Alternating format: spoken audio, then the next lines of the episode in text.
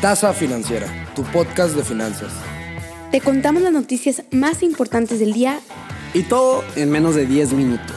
Así que saquen sus tazas de café y comencemos.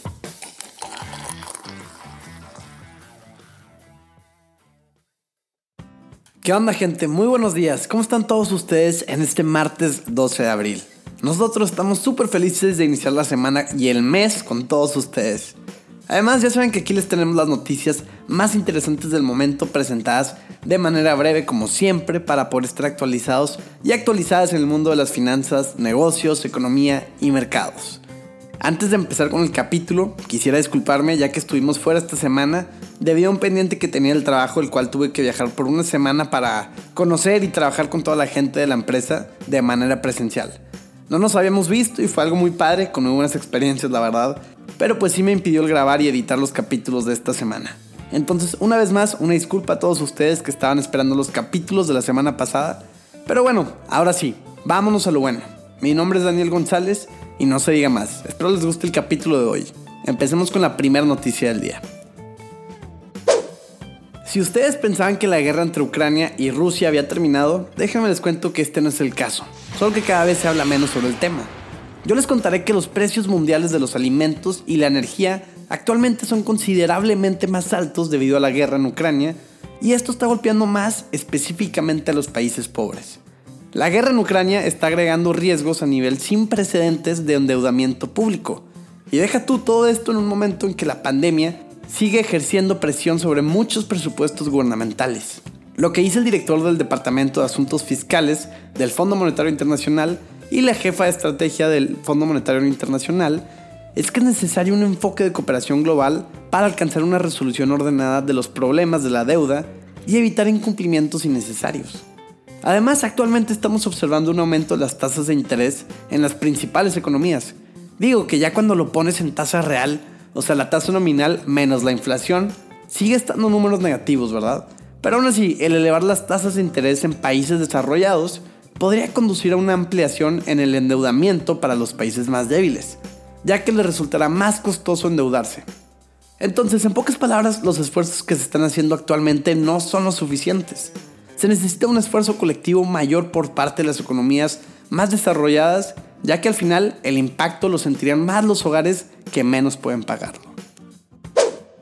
Nu Holdings, el neobanco brasileño que opera en los mercados más grandes de América Latina, contrató una línea de crédito por 650 millones de dólares, recursos que utilizará para acelerar aún más el crecimiento que registra en los mercados de México y Colombia.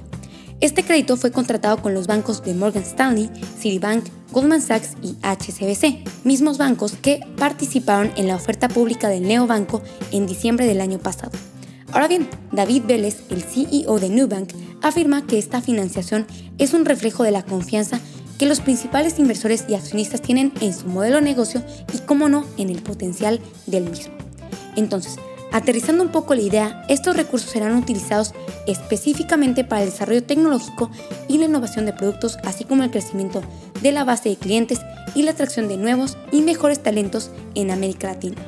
Nubank, recordemos que debutó el año pasado en Wall Street y en México inició su camino en 2019, mientras que en Colombia inició operación en 2020. Para fines del año pasado ya contaba con 1.4 millones de clientes en México, además de convertirse en uno de los principales emisores de tarjetas de crédito y en Colombia sumó más de 114 mil clientes. Shenella es una empresa argentina especializada en la provisión de soluciones energéticas sustentables. Y esta empresa argentina, a pesar de la situación financiera que está viviendo su país actualmente, dijo el lunes que invertirá en los próximos dos años unos 200 millones de dólares en parques de energía renovable.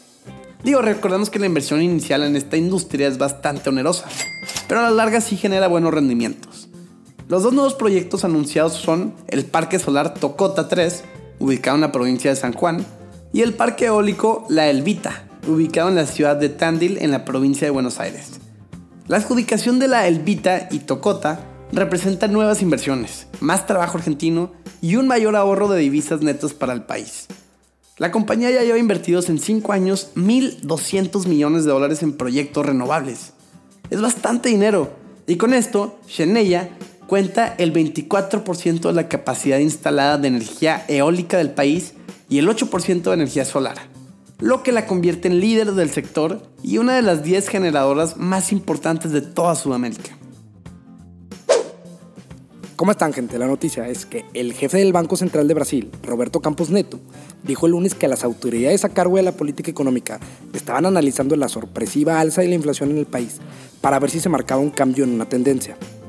En su intervención en un evento organizado por la firma financiera Traders Club, dijo que la inflación en Brasil era muy alta, con una elevada inflación subyacente, pero destacó que en parte de la mejora del tipo de cambio no se reflejaba totalmente en los precios del consumidor la inflación de marzo en Brasil fue la más alta en 28 años, imagínate.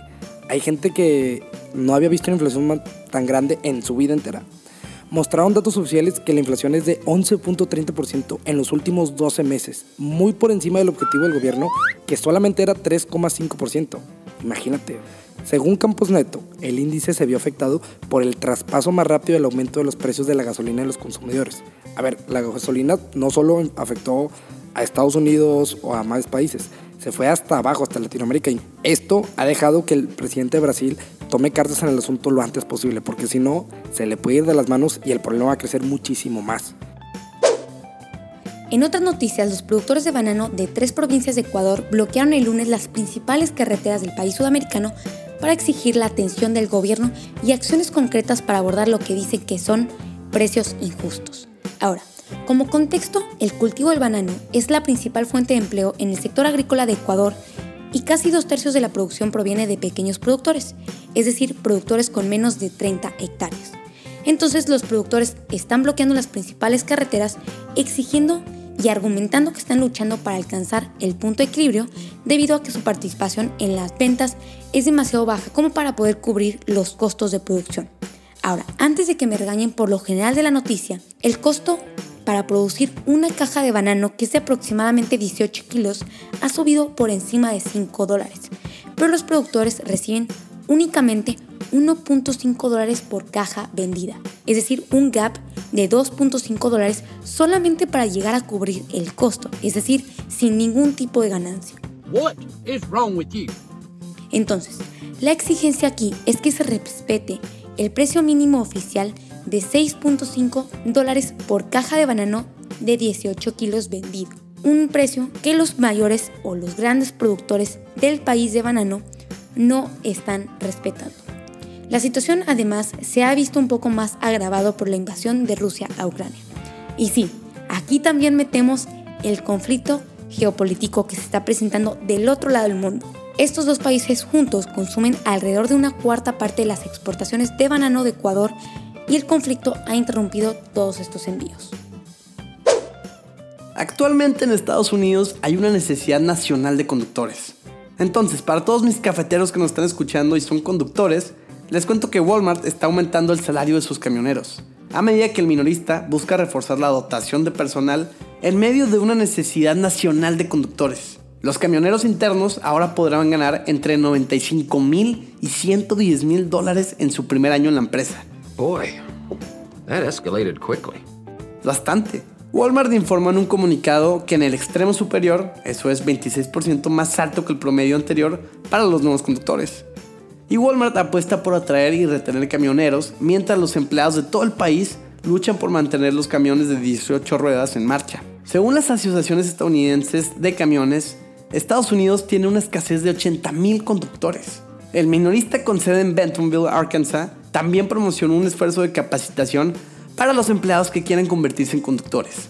Hasta el momento, 17 empleados en Delaware y Texas han obtenido licencias de conducir comerciales en el transcurso del programa de 12 semanas. Y tras el anuncio de Walmart, las acciones de la multinacional subieron 1% a 156.54 dólares el cierre del jueves.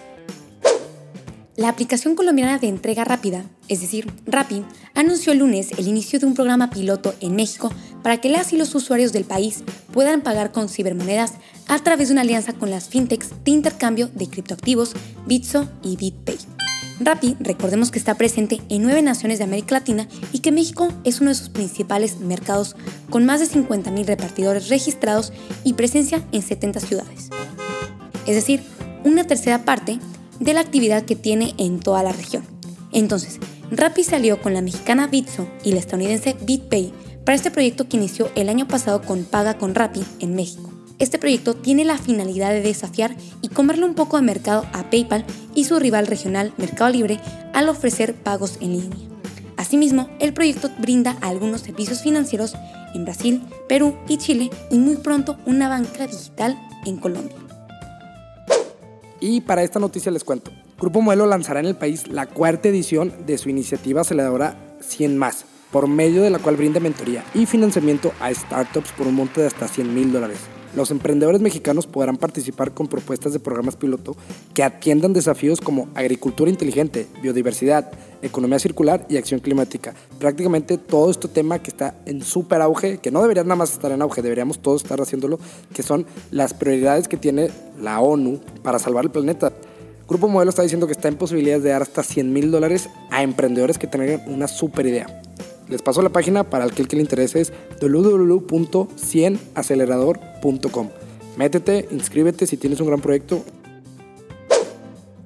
Ya saben que últimamente hemos tenido una escasez de microchips, que eso influye para la venta de distintos componentes electrónicos y mecánicos, como lo son los automóviles. Pero en esta noticia parece ser que aquí le es indiferente, ya que la automotriz de origen coreano reportó la venta de más de 13.000 unidades en México durante el primer trimestre de 2022 a través de su financiera Kia Finance.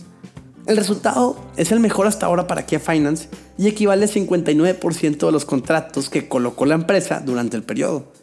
Asimismo, representa un incremento de 5% frente al primer trimestre de 2021.